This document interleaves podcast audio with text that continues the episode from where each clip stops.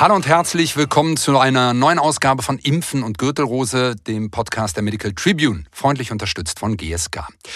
Covid-19 hat uns hier im Podcast bisher schon häufiger beschäftigt, aber Bisher haben wir immer nur die Perspektive rund um das Impfen besprochen. Heißt, hat die Covid-Pandemie, haben die Impfungen von Covid ähm, ja unser Impfverhalten vielleicht verändert, unsere Wahrnehmung.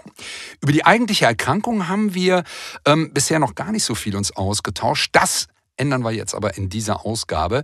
Denn es gibt Beobachtungsstudien, ähm, die zeigen, dass Covid-19-Erkrankte auch eben einen deutlichen Anstieg von Herpes-Zoster-Erkrankungen zu erleiden haben. Über die Gründe und möglichen Konsequenzen werde ich mit unserem heutigen Gast, Privatdozent Dr. Martin Hartmann vom Universitätsklinikum Heidelberg sprechen. Er leitet hier die immunologische Ambulanz und die HIV-Spezialambulanz. Und ich bin froh, dass wir ihn in der Leitung haben. Hallo, Herr Dr. Hartmann. Schön, dass Sie dabei sind. Ja, schönen guten Tag, Herr Schiffbauer. Freue mich auch dabei zu sein. Wir sehen, dass Menschen, die an Covid-19 erkrankt sind, auch eher wahrscheinlich an Herpes Zoster erkranken.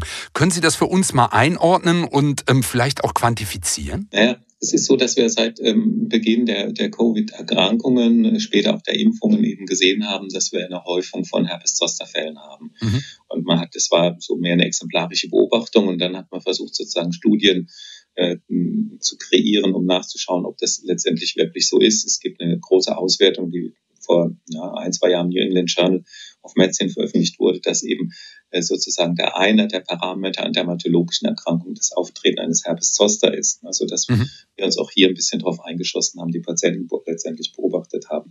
Und es gibt ja immer so prospektive und retrospektive Studien. Prospektiv heißt, ich fange jetzt an, in Zukunft zu beobachten. Das hat man getan. Da gibt es noch keine großen Auswertungen, also aus großen Studien mit vielen Patienten. Mhm. Und dann gibt es die retrospektiven Studien, das heißt, die gucken letztendlich zurück. Und da gibt es jetzt eine aktuelle äh, Publikation aus diesem Jahr von den Herrn Bafsa, wo 400.000 Patienten mit Covid verglichen werden mit ähm, 1,5 Millionen ohne Covid. Also sehr große Zahlen. Das sind Krankenkassendaten aus Amerika, die da zusammengetragen worden sind. Mhm.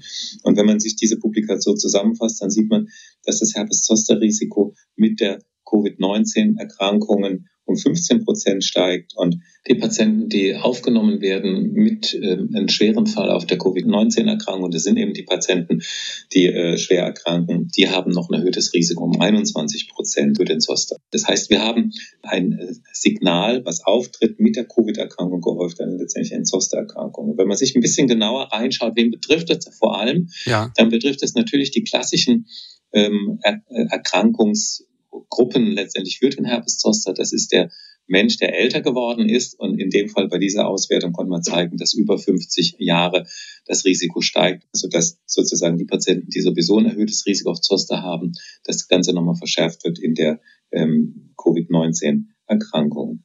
Wie ist denn der, der Zoster-Verlauf bei den Erkrankten, die jetzt eben auch symptomatisch an Covid leiden? Ne, der ist, letztendlich ist er äh, vergleichbar und es ist auch nicht so, dass man den Verlauf hat, wie man bei einem immunsupprimierten Patienten hat, der Zoster bekommt, also ein multisegmentaler oder ein Zoster generale Isatus oder ein schwerer hämorrhagisch nekrotisierender. Das lässt sich so anhand der Zahlendaten nicht nachweisen. Mhm. Die Frage ist auch immer, ob das genau genug dokumentiert worden ist. Da habe ich meine Zweifel. Was aber nachgeschaut worden ist, ist eine Komplikation beim Herpes Zoster sind die postzosterischen Neuralgien, also die Schmerzen, die auftreten mit einem Zoster, aber die persistieren, die bleiben also bestehen nach dem Zoster und die scheinen auch gehäuft aufzutreten. Das heißt, die typische Komplikation ist eben häufig da und das ist das, was die Patienten noch viel mehr beeinträchtigt, weil das, Ganze ist eben nicht nach fünf bis sieben oder maximal zehn Tagen vorbei, sondern kann eben Tage, Wochen bis Monate dauern. Muss ich denn hier, wenn ich äh, therapeutisch dann aktiv werde, was Besonderes beachten, um jetzt gegen den Herpes Zoster vorzugehen? Oder ist es die gleiche Therapie wie in Anführungsstrichen ohne Covid-Erkrankung? Ja, ich mache eine virostatische Therapie, vorzugsweise mit einem der etwas neueren oralen Virostatika, äh, besser noch IV im Krankenhaus. Mhm. Und ähm, das ist ein Präparat, Acyclovir, was seit Jahren bis Jahrzehnten gegeben wird. Das kann man doppelt so hoch dosieren bei der Immunsuppression. Das haben wir eigentlich bei der Covid-Erkrankung selben letztendlich nötig, ne? sodass die Therapie letztendlich identisch ist, Schmerzmedikation und virostatische Medikation. Okay, da gibt es keinen Unterschied. Wie ist denn das?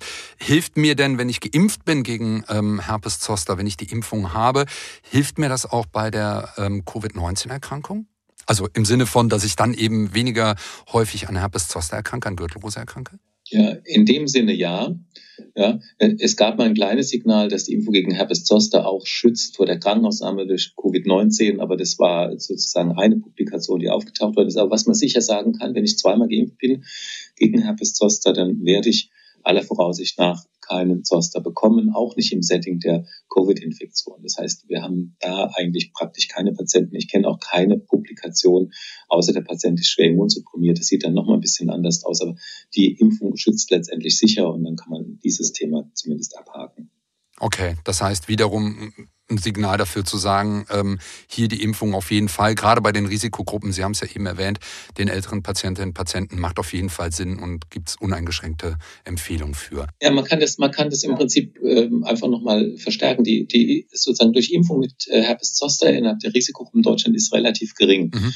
Und äh, die leidet dann besonders drunter unter der Covid, klar, aber eben unter Begleiterkrankungen wie dem Herpes Zoster. Und nach STIKO-Empfehlung gibt es eben eine Impfempfehlung für alle über 60 und für die Patienten, die Erkrankungen haben. Das kann Asthma sein, Diabetes mellitus auf über 50. Und das sind genau die Risikogruppen, die auch sozusagen gehäuft den Zoster bekommen. Das heißt, eigentlich das, was sowieso von der STIKO empfohlen worden ist, kann man jetzt nur nochmal unterstreichen und sagen, wenn ich mich jetzt gegen Zoster äh, impfen lasse, dann äh, muss ich nicht da befürchten, im Rahmen einer Covid-Erkrankung eben gehäuften äh, an Zoster noch zusätzlich erkranken. Okay, das ist, glaube ich, eine ganz, ganz wichtige Einordnung. Jetzt haben Sie eben ähm, gesagt, klar, wir haben prospektive und retrospektive Studien. Das sind retrospektive Daten mit einer großen Patientinnenzahl. Wenn wir darauf schauen, müssen wir aber ja annehmen, dass das ähm, Delta war, dass das vielleicht noch der Beginn von Omikron war. Wir stehen jetzt ja 2022 ähm, in einer anderen Situation da. Also wir haben ja ähm, eine andere Durchimpfung, was jetzt Covid-19 angeht. Wir haben ähm, eine andere äh, Virusmutation, mit der wir uns beschäftigen. Also sprich, wir haben eine Gesamtsituation, die etwas anders ist als die, die die Studie beobachtet hat. Ich weiß, der Blick in die Glaskugel ist immer etwas schwierig und nicht wissenschaftlich, aber aus, aus Ihrer Perspektive heraus, was erwarten Sie im Kontext Covid-19-Erkrankung ähm, mit Gürtelrose, mit Herpes Zoster? Wird sich das ändern? Wird sich dieser Trend, den wir retrospektiv in der Studie gesehen haben, bestätigen? Ähm, wie schätzen Sie das ein? Das Signal ist ja aus meiner Sicht relativ gering, äh, sowohl für Covid-19 als auch für die ähm, hospitalisierten Patienten. Mhm. Das heißt, wenn ich jetzt leichtere Verläufe habe, und die habe ich äh, aufgrund des Omikrons und aufgrund der besseren Durchimpfungssituation, würde das Signal auf jeden Fall abgeschwächt sein. Ob ich das dann überhaupt noch sehen kann, und wir haben ja jetzt riesengroße Zahlen in retrospektiven Studien, da kann man sehen, was für große Zahlen man in der Prospektiven braucht. Mhm. Das heißt, es wird dann wieder zurückfallen auf kursorische Einzelfälle, äh, ich rechne nicht damit, dass äh, das so ist. Da aber die Impfempfehlung sowieso die identische ist, auch ohne Covid und ohne Omikron-Variante, ähm, verändert sich ja letztendlich eigentlich nichts. Ne? Aber ähm, dass, dass da sozusagen nochmal die Daten in die Richtung weiter ausgebaut werden, das erwarte ich eigentlich nicht. Okay, das ist ähm, vielleicht ja auch mal ein, ein, guter Blick in die Zukunft, zumindest was diesen Bereich angeht. Jetzt habe ich Sie in der, in der Leitung und ich habe es eingangs gesagt, ähm, ganz kurz, Sie leiten die HIV-Spezialambulanz in, in Heidelberg. Ähm, das klingt so einfach. Äh, die Tatsache ist, dass Sie seit Anbeginn an sich mit dem Thema HIV beschäftigen. Ich weiß, dass Sie schon, schon ganz früh mit den ersten Therapien in Heidelberg beschäftigt waren ähm, und wahnsinnige Expertise hier haben. Ähm, viele PatientInnen hier über Jahre auch schon, schon begleiten und begleitet haben.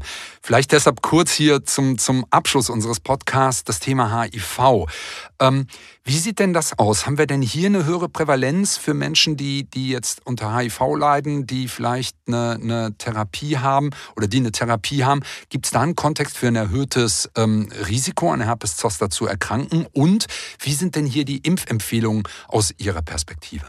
Ja, die HIV-Patienten je abhängig vom Immunstatus und wenn die nicht behandelt sind ist, äh, und niedrigen Immunstatus haben, dann haben wir in, in, den vergangenen Jahrzehnten schwerste Verläufe mit Herpes Zoster gesehen, also nekrotisierende Verläufe, generalisierte mhm. oder auch persistierende Zoster. Das ist selten geworden, weil eben doch viele Patienten sich behandeln lassen. Es gibt immer wieder mal Late Presenter, die eben auftauchen. Das sind Patienten, die nicht behandelt worden sind, warum auch immer, und eben dann eine schwere Immunsuppression haben und dann ähm, ja, schwere Verläufe eines Herpes Zoster haben. Mhm. Ähm, bei der ähm, STIKO-Empfehlung ist ja so, dass die ab 50 mit Grunderkrankungen, da zählt auch die HIV-Infektion dazu, das heißt, alle Patienten mit 50 können äh, geimpft werden und sollen natürlich auch geimpft werden. Klar, die über 60 auch, da braucht es keine Immunsuppression. Mhm. Ähm, zugelassen ist die Impfung aber ab 18 Jahren bei Patienten, die eben ein erhöhtes Risiko haben und das ist eben die HIV-Infektion, sodass wir versuchen, bei den Patienten einen kompletten Impfschutz ab 18 aufzubauen. Streng genommen ist es dann keine Leistung der Krankenkasse, aber wir haben die Erfahrung gemacht, dass eine Anfrage eigentlich durchweg positiv beschieden ist, weil es durchaus Sinn macht,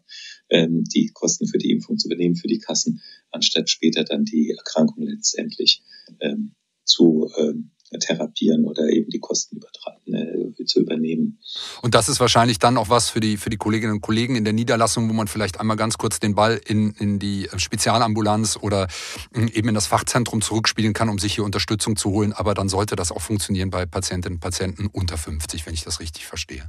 Ja, wobei die Kollegen in den HIV-Spezialambulanzen eigentlich äh, fit sind darin und wir haben immer wieder Fortbildungen äh, bezüglich Impfen und HIV. Also das ist die Eulen nach Athen tragen, das wissen die und machen die in den Schwerpunkteinrichtungen. Von daher ist es aber nochmal ein Argument für alle. Es gibt ja die HIV-assoziierte Immunsuppression, aber für alle, die in eine Immunsuppression laufen, das ist Vortherapien, die begonnen werden, sollte man eben den Impfstatus nicht nur auf Herpes Zoster überprüfen und gegebenenfalls vorher impfen, weil hinterher wird es schwierig, die Antikörper Antwort ist gering, auch die T-Zellantwort ist begrenzt. Das heißt, ich habe dann schlechtere Karten, mhm. schlechtere Aussichten, wenn ich dann erst die Impfung mache.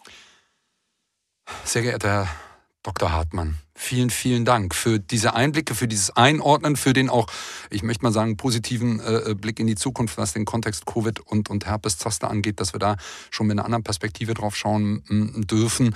Und ja, grundsätzlich danke für Ihre Zeit, dass Sie hier bei uns im Podcast waren. Ja, ich danke, hat Spaß gemacht, mitmachen und ähm, wünsche auch allen einen schönen Tag.